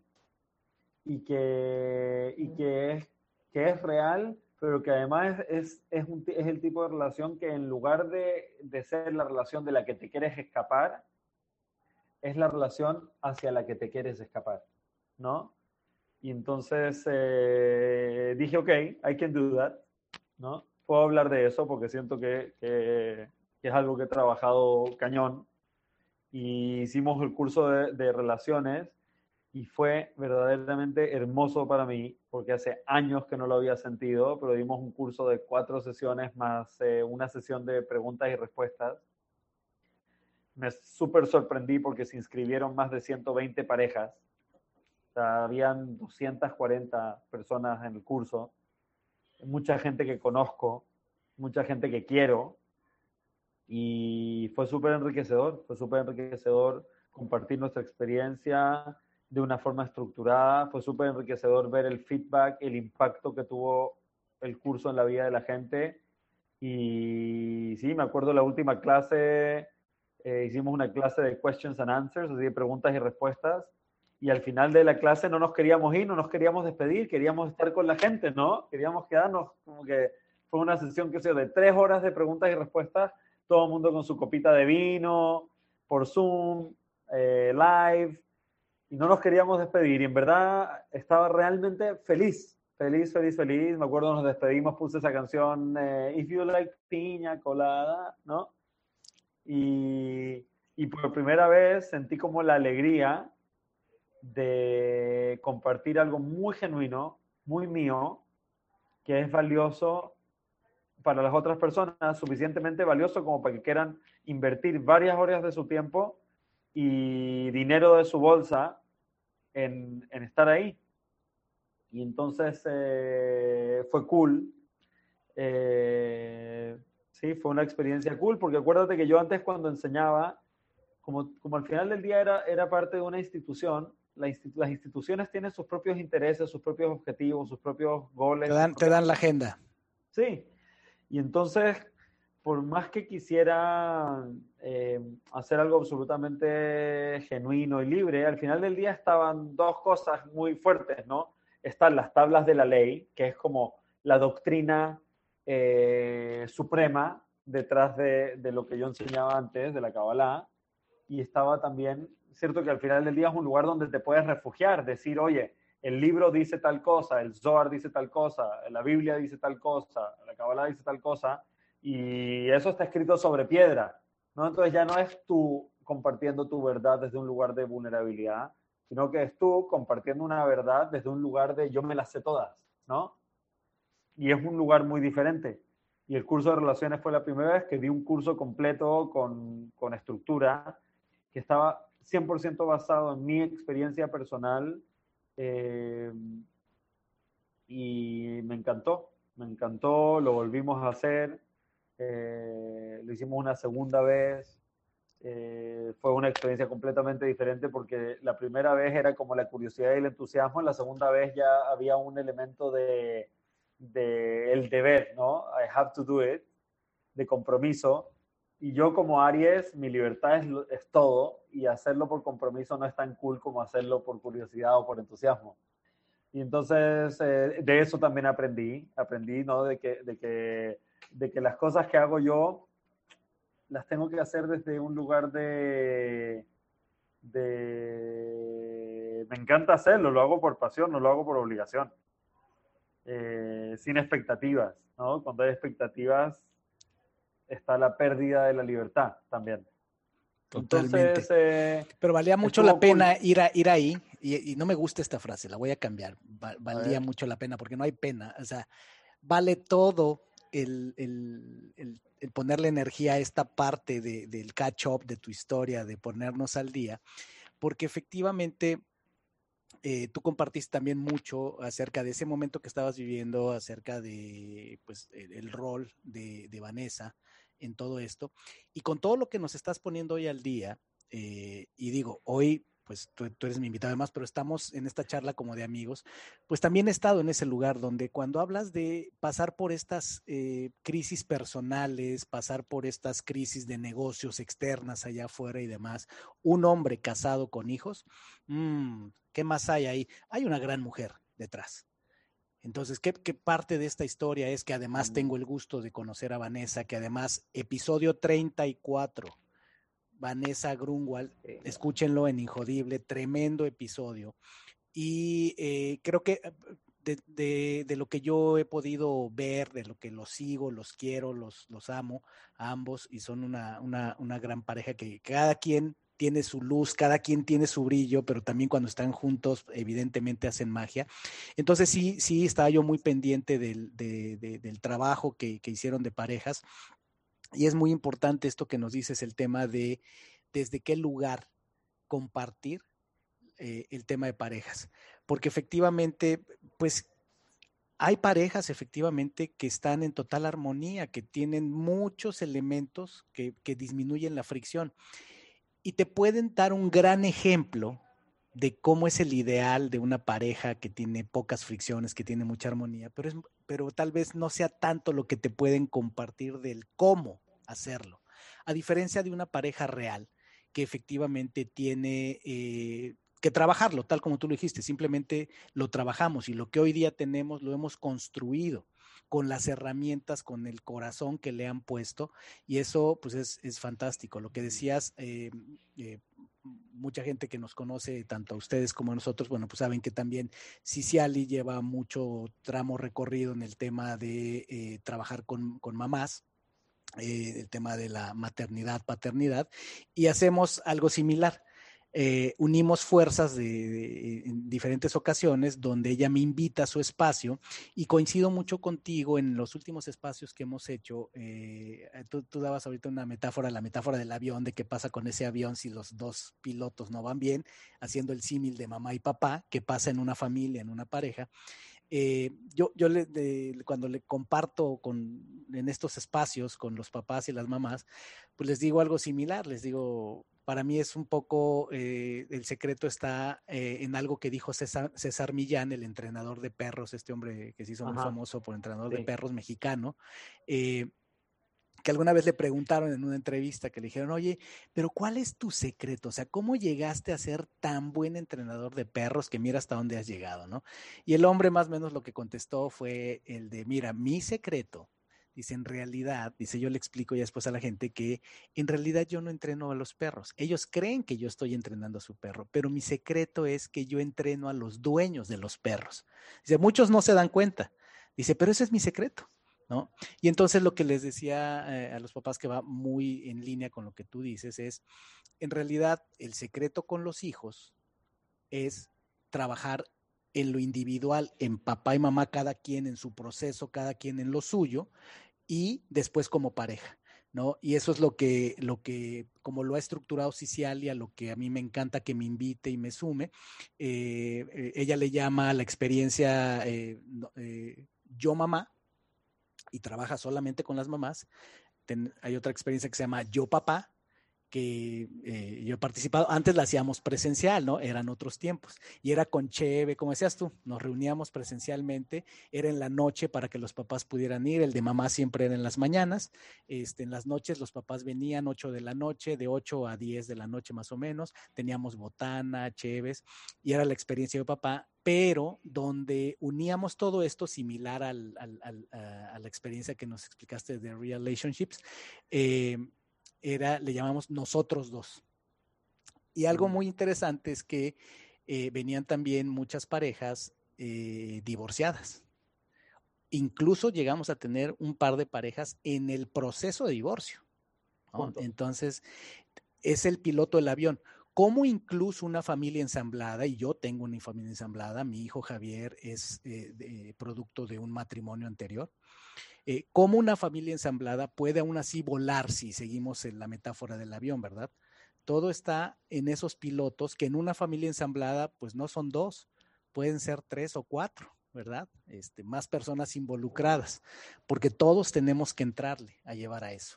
Entonces, wow. aquí el punto es, es, es volver a esto desde donde nos compartes otra parte muy importante de qué pasó entre el episodio 12 de Injodible y el día de hoy, esta pieza tan importante que es el trabajo maravilloso que has estado haciendo con Vanessa y que ya tú mismo nos dices además lo que ustedes mismos han, han crecido como pareja en lo individual y que han compartido, que le han llevado al mundo. Uf. Sí, ha sido, ha sido realmente poderoso y bueno, para mí también colaborar con Vane y trabajar con Vane me ha hecho más consciente de que literalmente es la mejor persona que conozco. Whatever that means. Pero de toda la gente que he conocido, en verdad, she's the best. Eh, sí, como de, de, lo que sea que, mí, que, que yo interpreto como calidad humana, eh, no conozco a nadie más cool que Vane. Nada, sí, su, su, integridad, su pureza, su honestidad. Esto, te, voy a, te voy a comprometer a algo, a que hagamos más adelante algo que involucre a Vanessa y a Ciciali. Dale. Tal vez que nos reunamos los cuatro, qué sé yo, y hablemos de eso. Lo voy a dejar así nada más como teaser. Eh, el tema de cuál es el rol de la pareja y desde dónde, ahora no, no, remitirte a ninguna sabiduría en particular, cuál es tu creencia de por qué nos encontramos en este plano y qué rol juega esa, esa, esa persona. Se han atravesado muchas personas en la vida de cualquiera, tal vez eh, tuviste, conociste a algunas otras mujeres, yo también, eh, igual ellas a lo mejor conocieron a otros hombres, pero ¿por qué finalmente acabamos haciendo pareja? Somos papás de estos niños. Y algo que se nos haya quedado en el tintero, Ariel, algo que se haya quedado en el tintero en este, en este lapso, en este compás que hubo desde eh, noviembre que platicamos de 2019 a la fecha, después del tema de relationships. Eh, de, el tema de coaching me gustaría que fuéramos más profundo. Eh, pero no sé si, si, se nos queda algo en el tintero o ya estamos para ir al tema de coaching. Mm, yo creo que fluyamos, vamos al tema de coaching y si sale algo más Perfecto. pues lo mencionamos. A ver, mira, ahí te va mi, mi, planteamiento. Eh, confieso que eh, el tema de coaching pues, a mí me brinca mucho porque pues es a lo que, a lo que yo me dedico. ¿Verdad? Y a lo que yo me dedico con una historia similar de que pues yo venía de otro camino. Yo venía del camino corporativo, del mundo de los sistemas, eh, del mundo de trabajar para grandes corporaciones con un cheque asegurado cada 15 días. Y bueno, pues eh, la vida me llevó. Y mira que, que, tú ahí algo tuviste que ver. Yo recuerdo muy bien, no espero que tú te acuerdes porque hablarías con tantas personas. yo recuerdo una charla eh, que tuve contigo donde me decías, tú deberías explorar hacer algo fuera de las corporaciones, ¿no? Ahí la dejo. Eh, y bueno, eso acabó en que la vida me llevó por cierto camino, donde yo acabo encontrando lo que yo considero es mi propósito, eh, una de las áreas en las que creo que desde el corazón más puedo aportar, y es este mundo apasionante de, de el coaching. Y entonces yo recuerdo, Ariel, que cuando tú y yo nos conocimos en el círculo en el que tú te desenvolvías, tú ya lo has dicho por nombres, es que lo voy a decir por nombre yo también. Yo me acuerdo que en el, en el, en el centro de Cábala, es mi percepción. Cuando uno mencionaba la palabra coaching, como que no era bien vista. ¿no? No sé si era como competencia o qué, pero yo me acuerdo que no, no, no, no, el coaching no es otra cosa, eso no, no, no, no sé qué, ¿no? Pero pues evidentemente, ¿por qué tantas personas, aún dentro de eh, la, comunidad de, estudiantes del Centro de Cábala, pues había mucho interés, había terapeutas, había mucho terapeuta, mucho, mucha persona interesada en el coaching, con esta idea de, oye, pero pues si el coaching es para ayudar a los demás, ¿no? Entonces, me, llama, me, llamó mucho la atención, pero a la, vez no me sorprende cómo con tu background, con tus talentos y demás, eh, tomas el camino del coaching. Eh, formalmente, ¿cierto? Eh, ¿cómo, fue eso? ¿Cómo, ¿Cómo, te decidiste? ¿Cómo se, ¿Cómo se fue dando el cuando llegas al sí? Voy a estudiar coaching. Eh, ¿qué, instituto escogiste? ¿Qué, ¿Qué, certificadora escogiste? ¿Cómo, ¿Cómo fue el proceso? ¿Cómo te decidiste? Con respecto a lo que dijiste, yo creo que con respecto a lo que dijiste antes, el tema del recelo, ¿no? algo que nos pasaba un poquito en esa época en el centro de Kabbalah era como que quería el, interés de la institución era que era ser como el era como ser como el único lugar que te ayudara porque mientras más centralizado estuviera ¿no? el, el apoyo más control podía ejercer sobre el individuo no no está el tema del celo no es que queremos que te vaya increíble quiero que te vaya increíble que te vaya increíble gracias a mí porque cuando logres lo que sea que vas a lograr voy a venir a pedirte un favor ¿no? Ahí hay un tema de control. Claro. Pero anyways, ¿cómo fue? Eh, pues en diciembre del 2019. Nada más déjame decirlo, es que lo resalto porque eso es, romper también una barrera, que probablemente tú ya habías pasado tu proceso, ya habías roto muchos eh, mitos y creencias alrededor, pero lo respeto también. Que hayas tenido que a mí me, los cojones para escuchar tu corazón y decir, porque yo creo que tú tienes mucho que dar en esa área. Gracias. Bueno, yo ya lo había experimentado porque había una estudiante que se llama Alejandra Martínez, es coach, muy buena. La conocí. La conociste, Ale. Fantástica. Muy buena, sí, muy buena, muy acuario, muy estructurada, muy clara en su mensaje, muy buena coach. Y, y ella llegó al centro porque escuchó, escuchó mis clases en la radio y era estudiante de mi hermana. Y en el periodo donde yo me estaba cuestionando si quería seguir ahí o no, ella le dijo a mi hermana que quería dar, regalarme 10 sesiones de coaching en agradecimiento de que ella había encontrado la cabala gracias a mí. Mi hermana me lo mencionó y como yo ya estaba en un proceso de mucha introspección, muchas cosas estaban pasando, yo estaba tratando de entender, eh, etcétera, dije, ok, va a ser sensible porque me va a dar coaching una estudiante, no puedo contarle ninguna intimidad o nada como interno, ¿no? Tengo que ser muy prudente, pero, pero sí, sí quiero. Entonces le dije que sí. Y en esas 10 sesiones de coaching se me aclaró todo. Se me aclaró que quería, por qué lo quería, cómo hacerlo, por qué hacerlo, cómo hacerlo, cuándo hacerlo, etcétera. Entonces, yo ya había probado en mi salida del centro, había probado el poder del coaching, que es este, esta situación maravillosa donde alguien te ayuda a encontrar la claridad y las respuestas que ya tienes contigo. Y que era una, un formato muy diferente a lo que yo conocía, que era cierto este formato de un gurú o alguien iluminado que viene de afuera a decirte las cosas versus alguien que te ayuda a encontrar la iluminación dentro de ti y a responderte a ti mismo tus propias preguntas. Entonces ya lo había probado y, entonces cuando, cuando me las vi negras en el negocio dije, ven, ¿qué voy a hacer? ¿No? ¿Qué voy a hacer? Y dije, dije, ok, me voy a, voy a ver, voy a, voy a darle chance a esa parte de mí que quiere ayudar a la gente. Voy a empezar a prepararme, ¿no? Y entonces, eh, no, no me preguntes cómo, porque ya no me acuerdo cómo fue, pero encontré a un, eh, a un, a un eh, entrenador de, de coaching que, que trabaja para la ICC, para la International Coaching Community de este señor, eh, ¿cómo se llama? Joseph eh, O'Connor. Que tiene sí, que tiene yo también me certifico. ¿Tú también de ahí? Ok, me encantó porque, porque caché que tenían mucha onda tema espiritual, mucha onda con tema neurociencia, como me gustó, sentí atracción, sentí como afinidad. Tuve una llamada de 20 minutos con Guillermo y solamente era la llamada para preguntarle qué onda.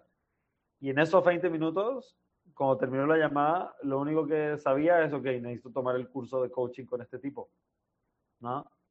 Y me inscribí. Ahora me doy cuenta que fue el mejor momento, pero en ese momento fue el peor momento. Peor momento porque el peor momento para gastar ese dinero, el peor momento para meterme extra responsabilidades y tanto tiempo que había que invertirle a algo que en ese momento no era mi prioridad eh, y que, que casi, casi me truena que me hizo enfrentarme a mis recuerdos más terribles de yo en situaciones académicas siendo irresponsable, ¿no?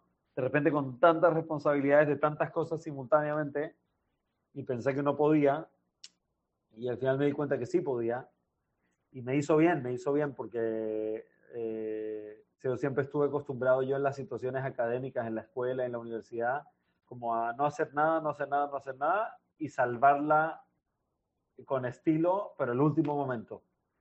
Y en la certificación de coaching se me hizo ridículo hacer eso porque es algo que decidí yo. No es que me mandaron a la escuela ni me obligaron a ir a la universidad. Yo, con mi propia lana y mi propio tiempo, decidí meterme a una certificación para ser coach.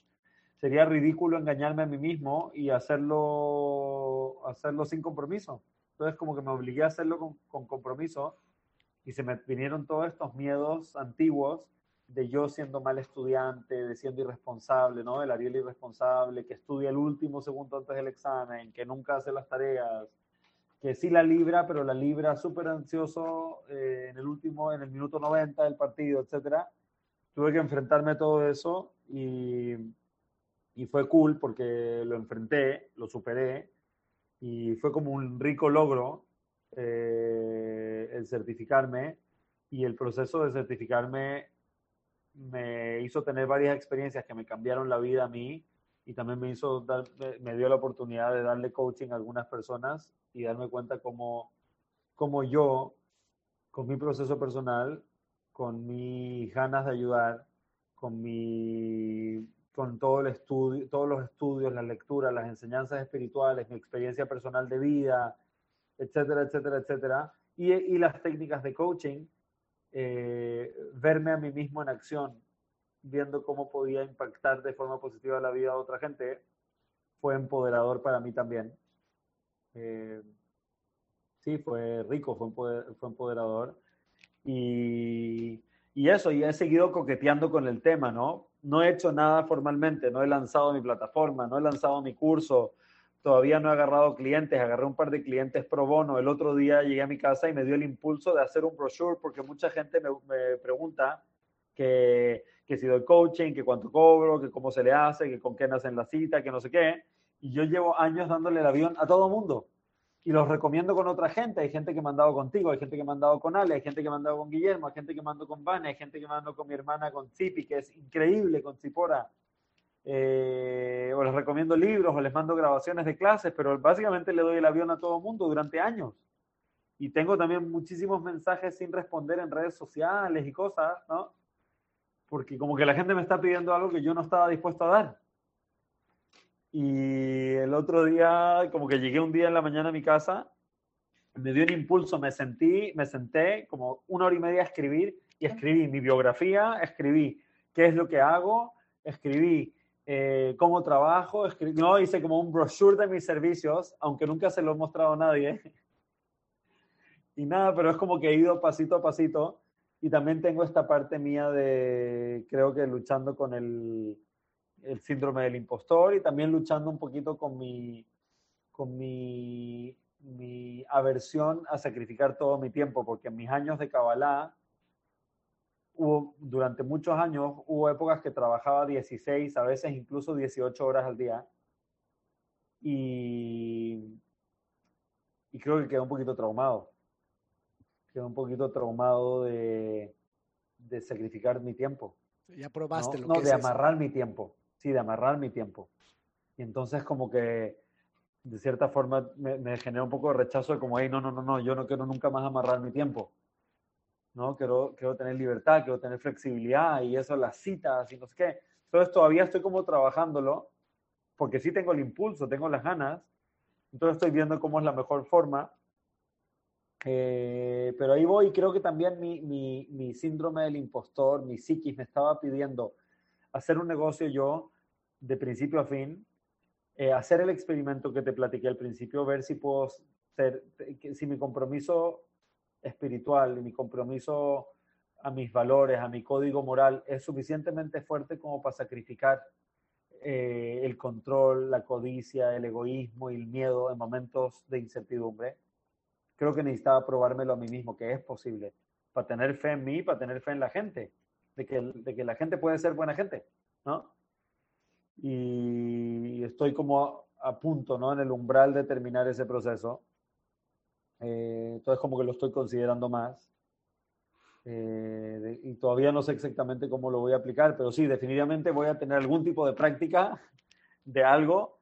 De hecho, en septiembre voy a hacer eh, de nuevo la certificación de coaching que hice yo el año pasado la voy a hacer de nuevo, pero ahora yo como asistente, eh, como, uh, sí, como mentor, como asistente. Como mentor. Coach. Uh -huh. Sí, como sí, sí, eso, como mentor.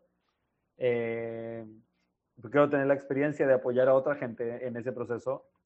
Eh, y ahí, no sé, estoy explorando, no sé a dónde va a llevar.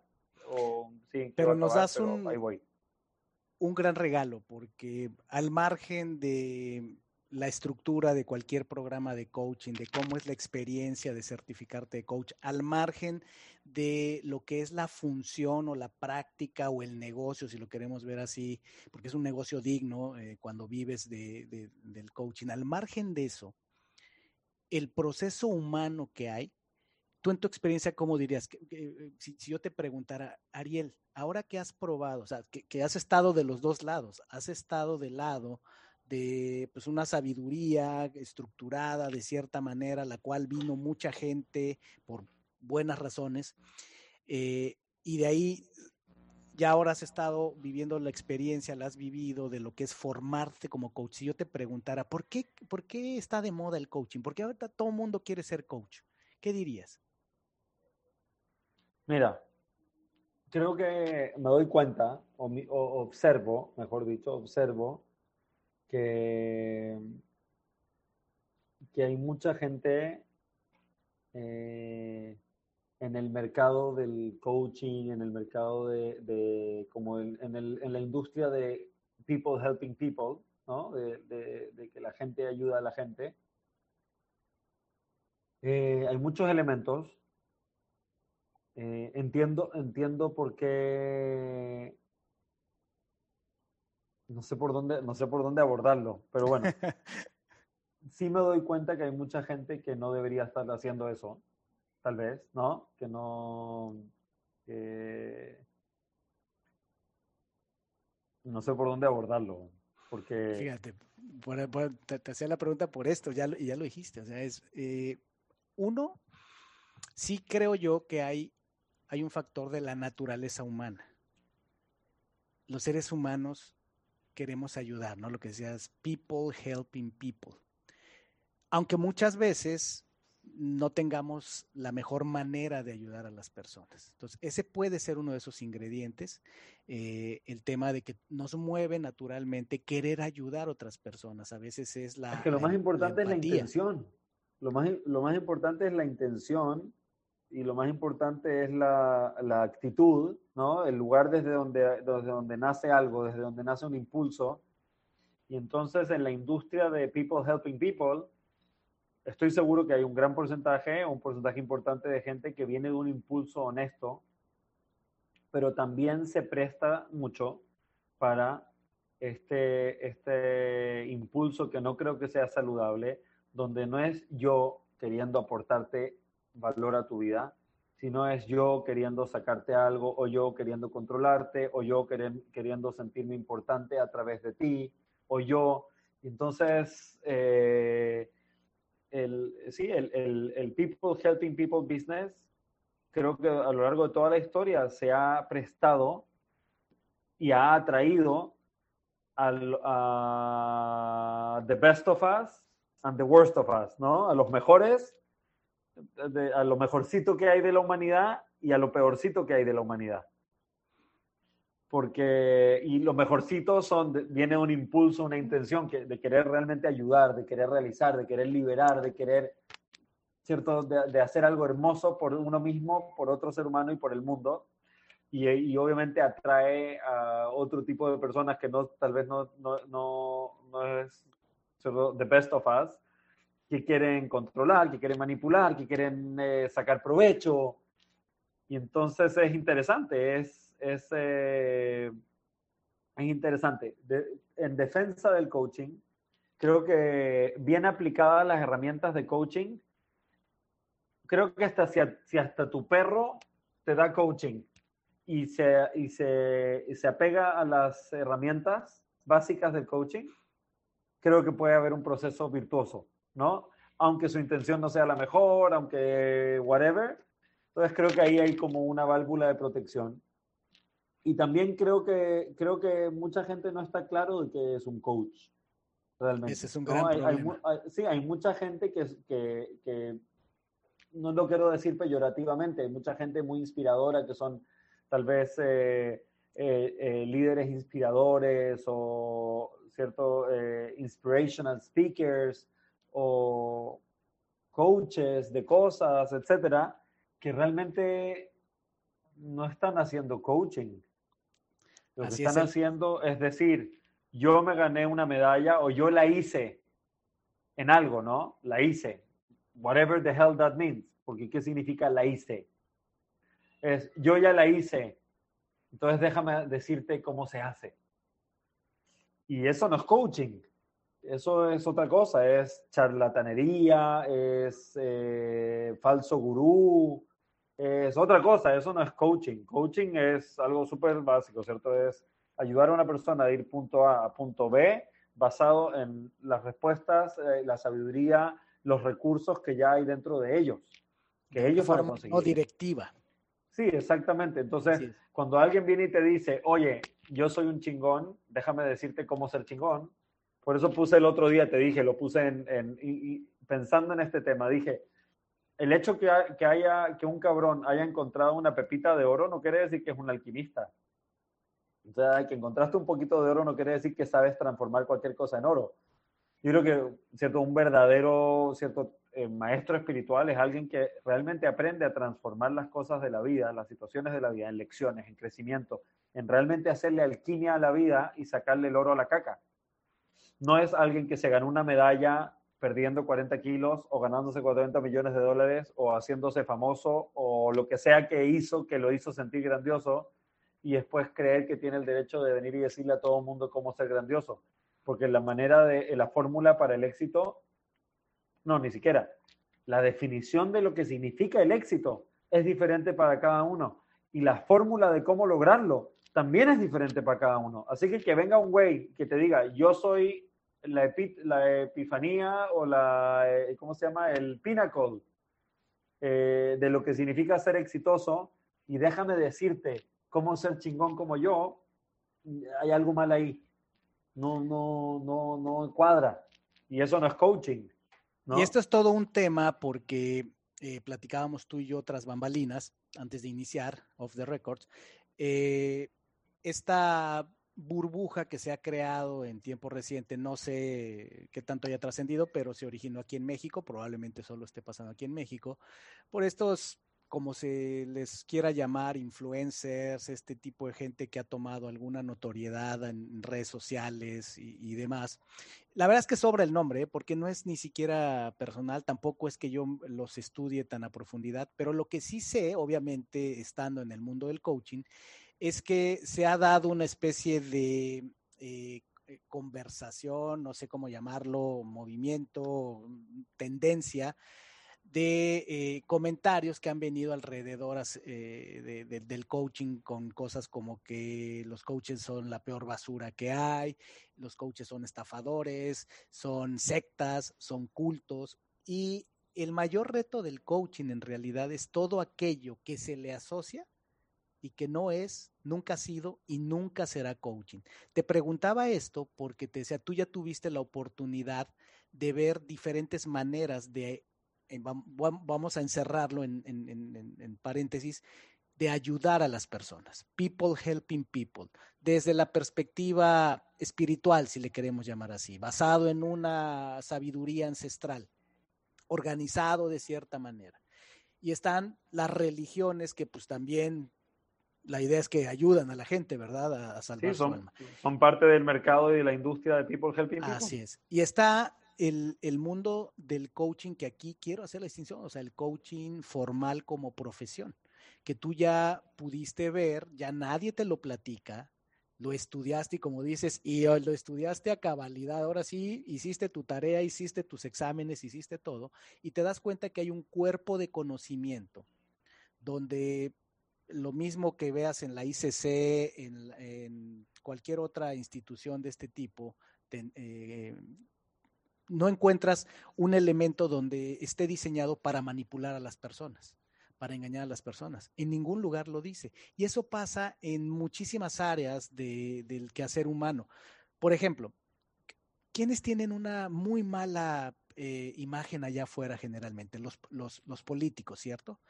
Y si tú vas a los lugares donde hay ciertos entrenamientos, formaciones para políticos, por ejemplo, el Instituto de la Administración Pública, por supuesto no vas a encontrar nada donde les enseñen a mentir, robar, falsear información, eh, manipular votos.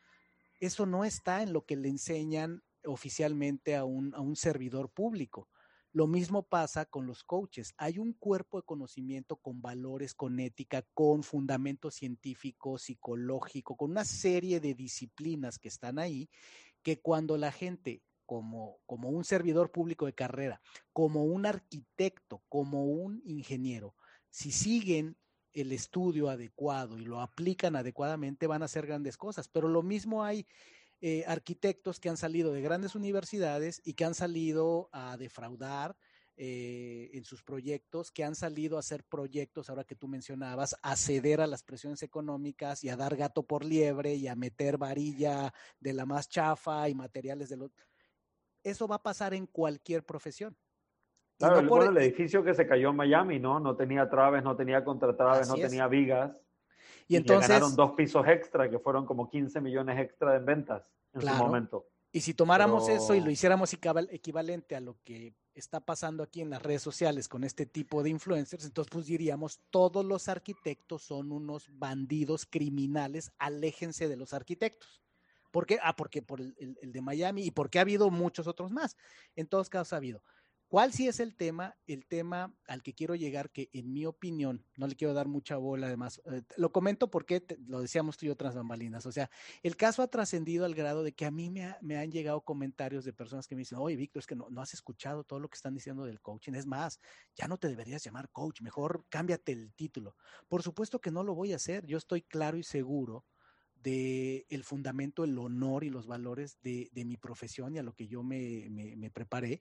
Y estoy totalmente claro de mi responsabilidad cada día, en cada interacción, de lo que yo tengo que cuidar. Porque aunque yo haya estudiado en la mejor escuela de coaching, aún así cada día yo tengo que poner en juego mis valores, tengo que, que, que vivir mis valores y tengo que cuidar lo que digo y demás. Entonces, lo que quiero ir eh, aterrizando este tema del coaching por algo que tú y yo platicamos y ya lo estabas diciendo aquí. Me parece que lo dije en el episodio 12, en tu primera entrevista, porque fue un, una frase, un comentario que tú hiciste que a mí me dejó marcado. Sí. En alguna clase que tú estabas dando en el centro de Cábala, alguien te hizo una pregunta un poquito así como que eh, tendenciosa, donde te habló algo acerca del fanatismo que te decía, pero ¿y tú qué opinas del, del fanatismo? ¿No? Alguien en plena clase te hizo esa pregunta y recuerdo mucho tu respuesta, que me pareció muy adecuada, que le dijiste, no importa lo que le pongas enfrente a las personas, muchas personas van a tener la tendencia a generar ídolos y a volverse fanáticos de lo que sea. Y eso es una tendencia humana, eso lo sabemos. Por eso pues también el marketing funciona de cierta manera. Por eso muchas cosas, porque la mente humana funciona de cierta manera. Tendemos a generar ídolos, ¿no? Por eso luego nos decepcionamos, porque hemos generado ídolos y muchas veces es daño autoinfligido. Y yo te compartía que eh, justo, fíjate, hoy en el día de nuestra charla, alguien me compartió esto que dije, bueno, o sea, ni pintado, ¿no? compartía una imagen de, de un, de un eh, templo en, en Egipto de la, de la diosa Sekhmet, que pues es una diosa que entiendo, es una combinación de la luz y la oscuridad, del bien y el mal, o sea, tiene así todos tintes, pero lo interesante es esto, lo que dicen es, en la entrada del templo de esta diosa en Egipto está una inscripción que traducida dice lo siguiente, dice, solo te pido que entres a mi casa con respeto. Para servirte no necesito tu devoción, sino tu sinceridad. Tampoco tus creencias, sino tu sed de conocimiento. Entra con tus vicios, tus miedos y tus odios, desde lo más grandes hasta los más pequeños. Puedo ayudarte a disolvernos.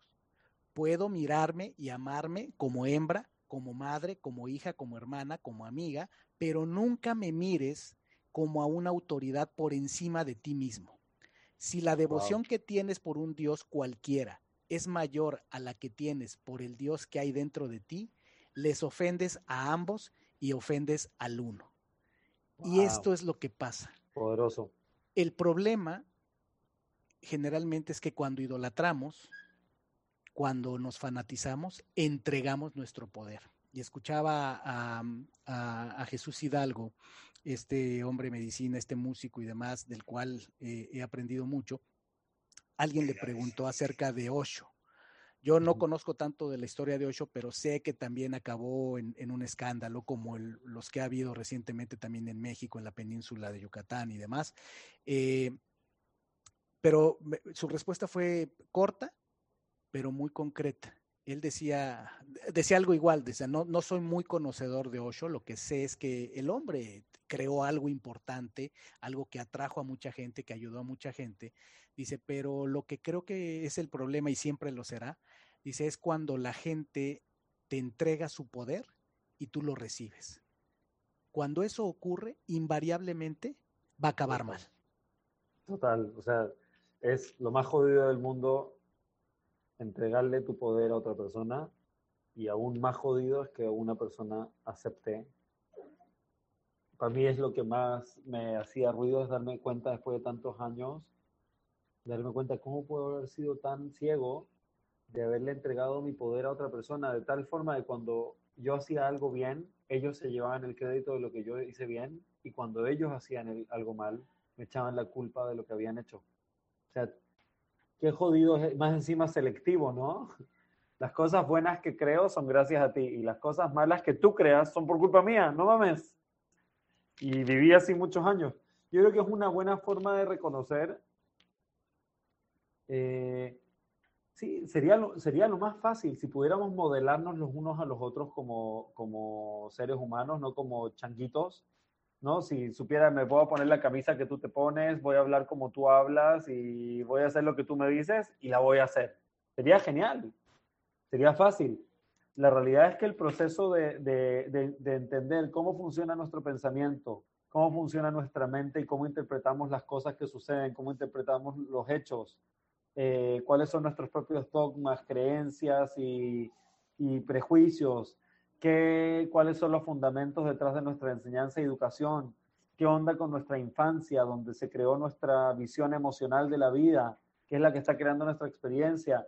O sea, tenemos que develar todo eso y yo creo que es una buena forma de darte cuenta con qué tipo de gente quieres trabajar. El tipo de gente con la, por ejemplo, yo eh, veo que mucho de lo que dices este tipo de gente es influencers, eh, eh, coaches o que, con, que ha generado polémica. Pseudo coaches, diría yo.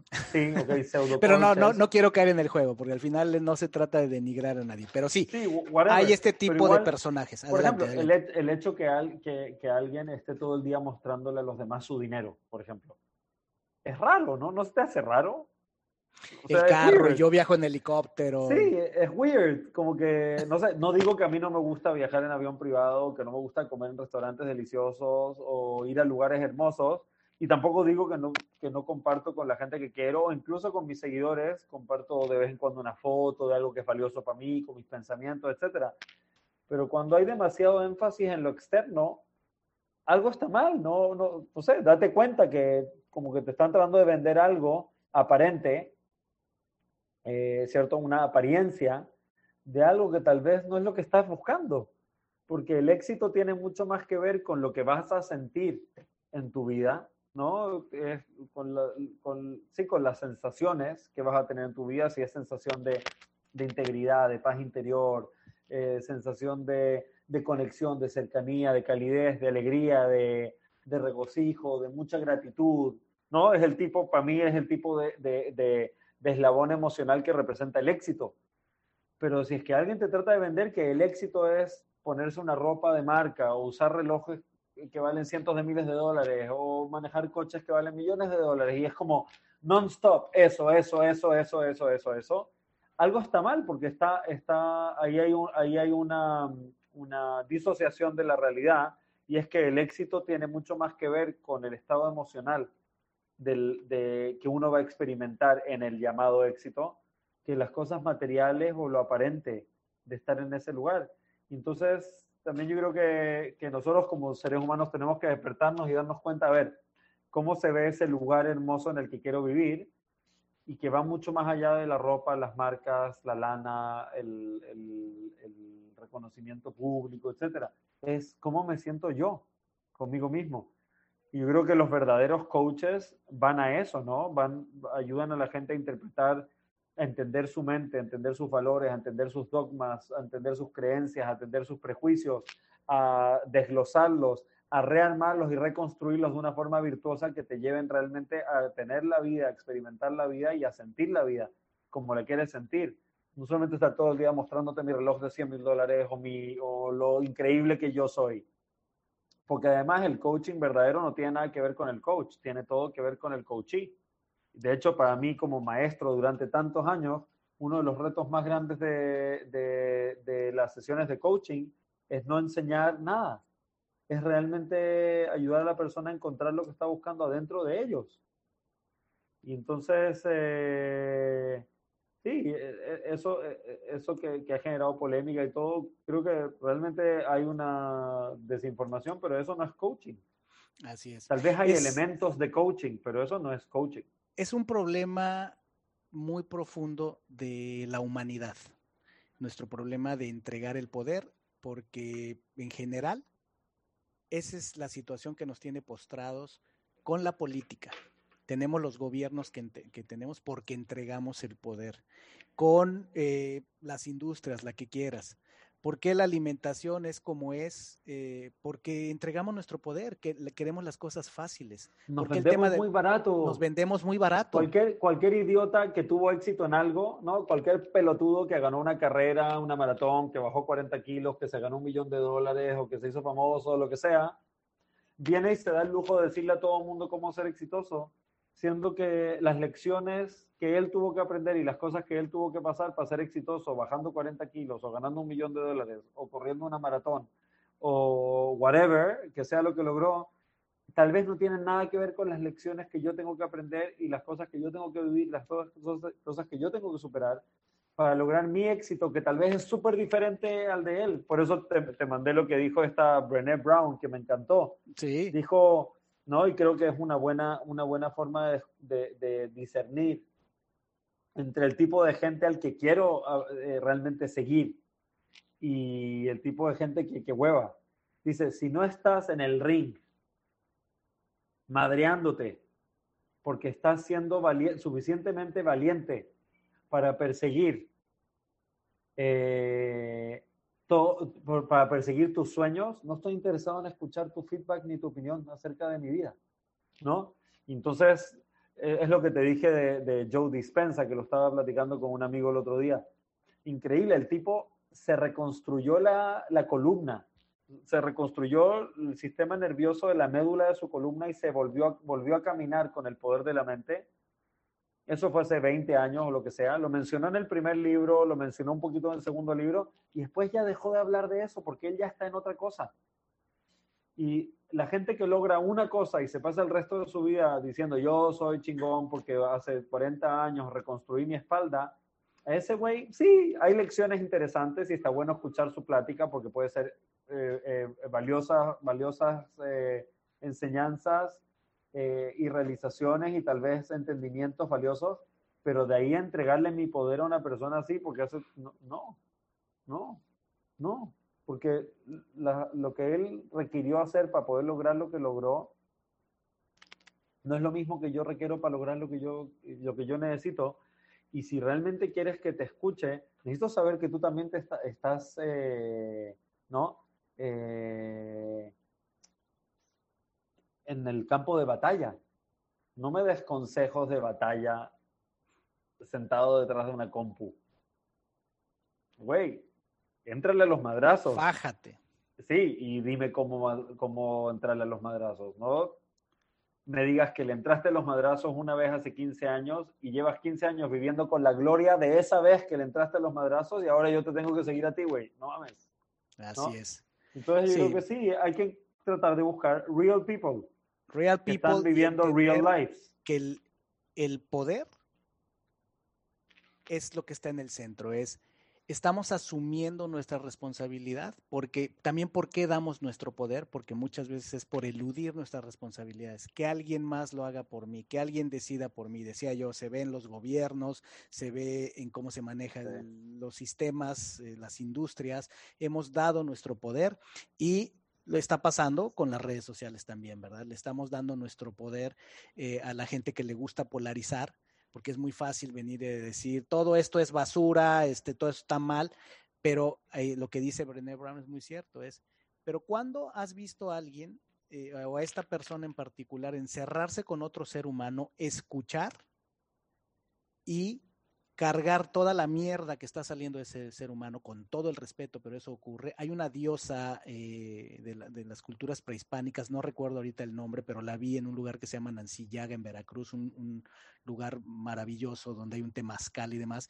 y, se me quedó muy grabada, a lo mejor como dedicándome al coaching, pues para mí fue muy impresionante. E, e, esta diosa le llaman la come mierda, ¿no? Y lo que dicen, esta diosa justamente lo que hace es que eh, todo lo negativo ¿no? de, de, de, de, los seres humanos, ella tiene esa, esa compasión, ese trabajo difícil, duro, sucio, de tragarse toda la mierda.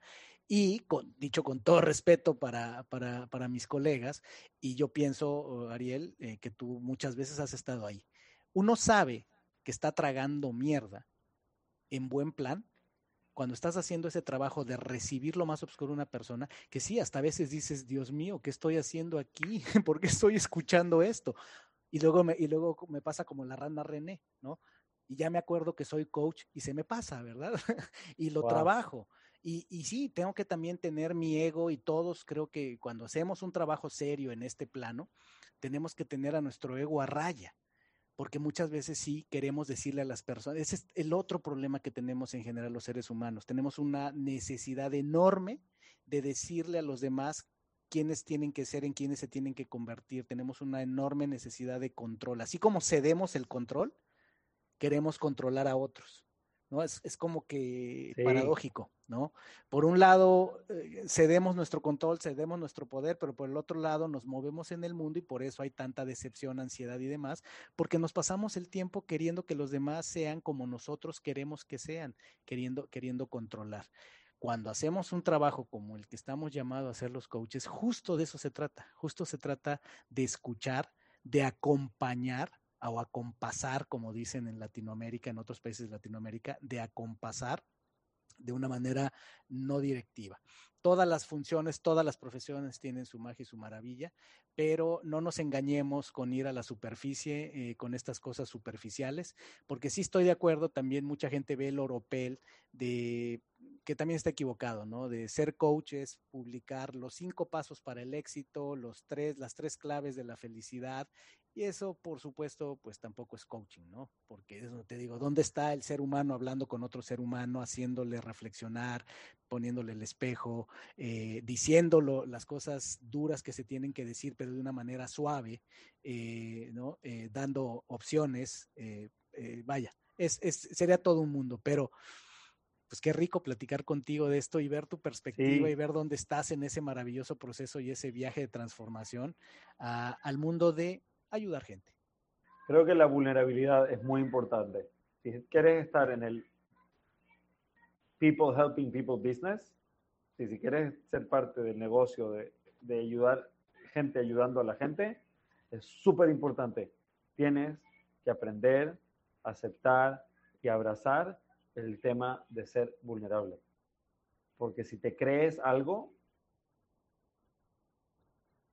en lugar de realmente ayudar a la gente, lo que vas a hacer es aplastar a la gente. Y algunos se van a sentir apantallados por tu creencia en ti mismo, pero el propósito de ayudar a la gente es que ellos crean en ellos, no que crean en ti, güey. El propósito de cuando alguien realmente inspirar a alguien es que cuando salgan de hablar contigo, ¿no? Piensen que ellos son chingones, no que tú eres chingón. Y me acuerdo, hay un libro de liderazgo de John Maxwell que dice que él entrevistó a este, no me acuerdo cómo se llama, fueron dos tipos que fueron primeros ministros de Inglaterra. Uno fue Disraeli, que fue, fue primer ministro dos veces en Inglaterra, y otro, no me acuerdo, ya me voy a acordar del nombre, y esta chava, esta periodista, dijo, los voy a invitar a los dos a cenar, quiero saber qué onda con estos grandes estadistas, ¿no?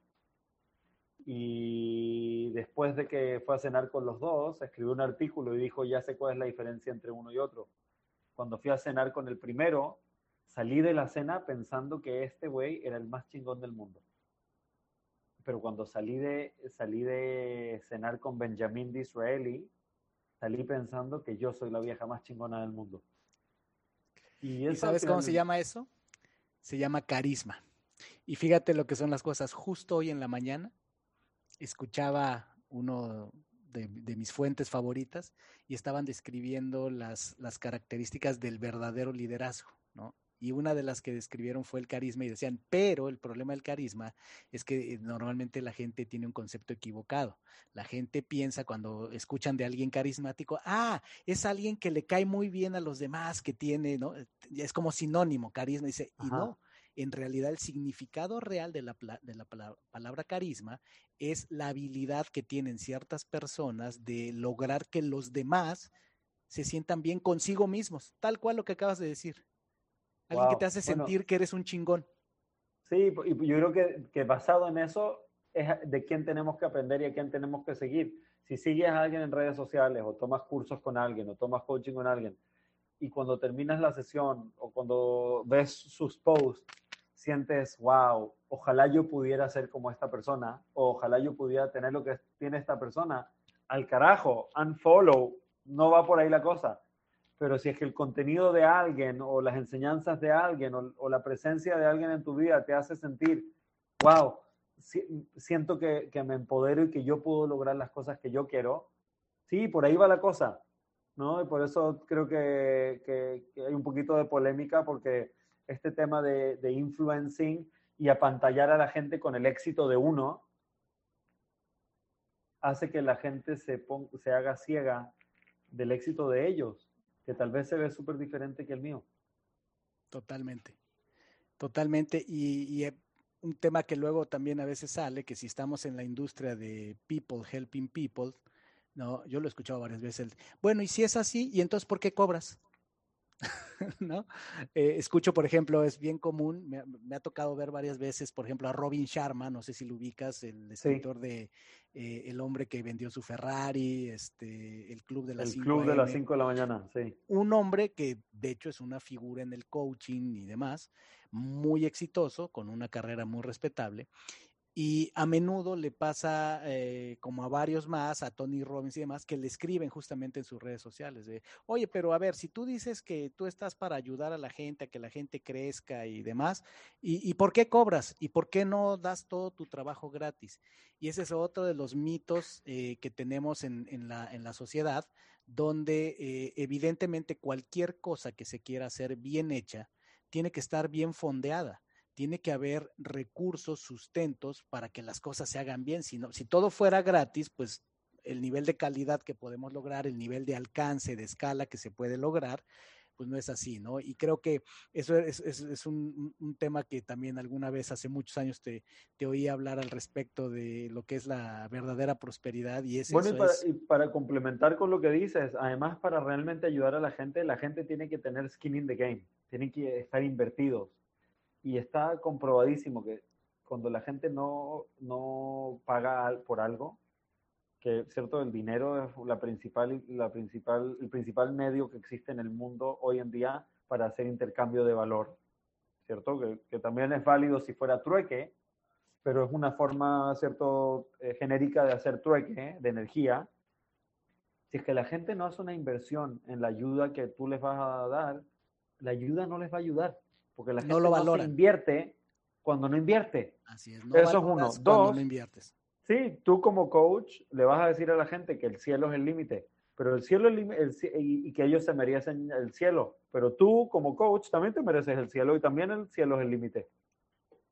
Entonces, creo que, creo que es súper sano, súper correcto, súper cool que, que, que, haya cobro. Y para mí, de la gente que más me ha ayudado en mi vida, han sido gente que me ha dado algún tipo de coaching. Eh, entonces, yo creo que no hay ninguna, ninguna, ¿cómo se llama?, contradicción. Y de hecho, vas a encontrar a gente muy exitosa que está en el negocio de ayudar a la gente de manera genuina. Te vas a dar cuenta que con mucho de su conocimiento y con mucho del capital que genera ayudando gente, lo usa para ayudar más gente. Totalmente. No, lo dice, por ejemplo, este hombre Grant Cardone, que es uno así de, habla mucho de ventas, un hombre muy intenso eh, en, los Estados Unidos.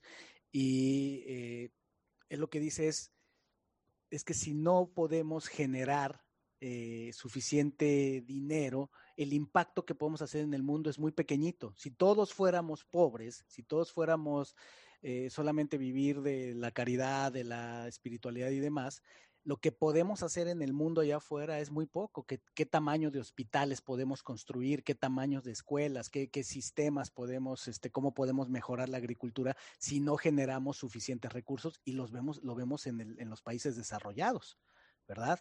Claro, o sea, se han organizado de cierta manera comunidades donde la gente se ayuda y demás, pero todo es un intercambio de valor. Entonces, totalmente de acuerdo, yo he vivido y estoy seguro que tú también lo has visto, por lo que acabas de decir, donde cuando he regalado, cuando he dado pro bono, cuando he becado gente, eh, claramente son los que no se presentan, los que mm, si llegan a ir a un curso donde fueron becados son los que no ponen atención, llegan tarde, se van antes, son los que se quejan. Claro. Este, y el que pagó dos mil bolas por una y el que pagó, hombre, y te ayuda a mover las sillas y, y, cómo le ayuda a los demás, este, y comparte. Eh, así es que, otra vez, temas de, de cómo somos las personas. Pues pues qué charla, hermano. Eh, como siempre, podemos eh, darle, darle, darle y darle, eh, pero esto es para celebrar. Así estamos celebrando el episodio número 100, así estamos celebrando, escuchando un resumen, yo creo podría ser porque podríamos seguir, de qué ha pasado desde noviembre de 2019 que platicamos por todo este trayecto y ya nos llevaste por ahí, hay mucho crecimiento en lo que nos has compartido y pues es una manera de celebrarte, y de celebrarnos porque contigo hemos crecido, te desnudaste y nos desnudaste a todos y nos ayudaste a crecer y nos sigues ayudando a ver en ti esa transparencia, esa candidez, esos cojones, ¿no? Para, para enfrentar la vida, para atenderla eh, de, la manera que lo has hecho, pero sobre todo desde ese lugar de honestidad, de vulnerabilidad, que da mucha inspiración.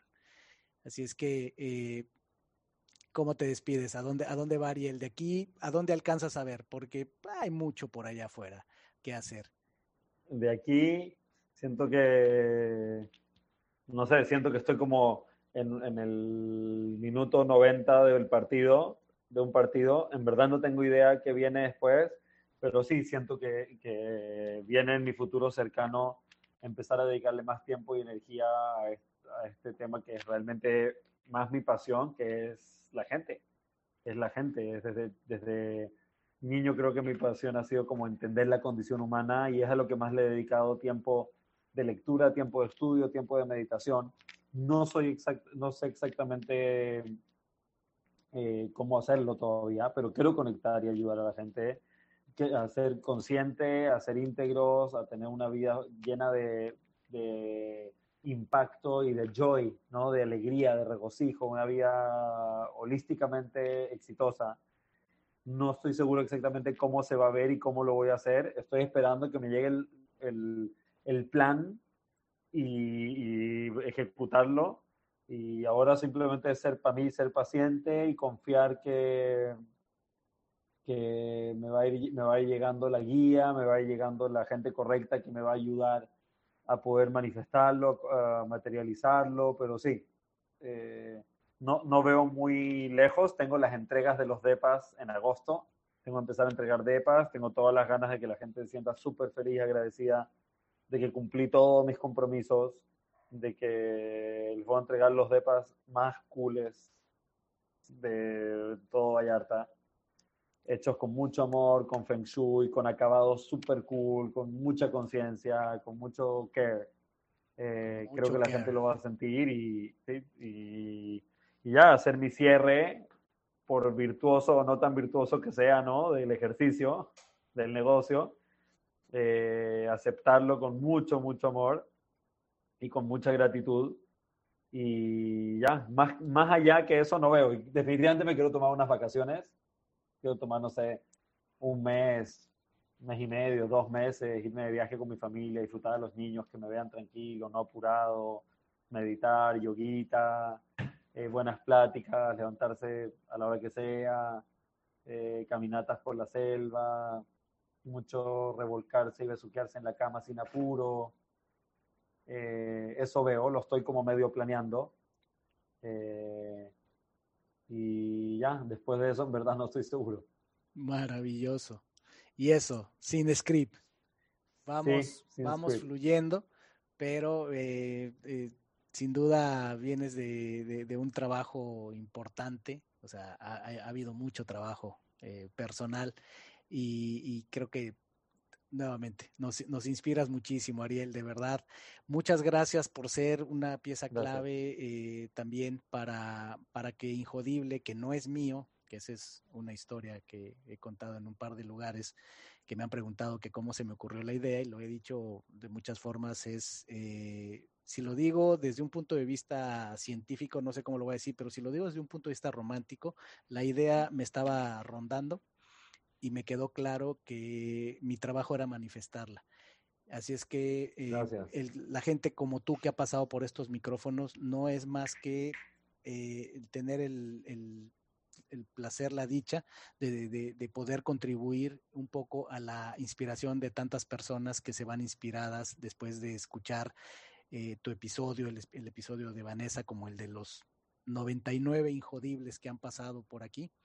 Y pues gracias, gracias Ariel, de verdad. Eh, seguiremos en contacto, hermano, como siempre. y que haya luz y flores en tu camino hoy y siempre. igualmente. Y nos sigas compartiendo. Así es que eh, muchísimas gracias y nos vemos en el siguiente episodio. Mil, gracias, Victoria, a toda la gente que se dio el tiempo de escucharnos. Gracias por haberme acompañado en un episodio más para moldear y forjar tu mentalidad injodible. Tenemos una cita con tu grandeza en el próximo episodio. Hasta entonces.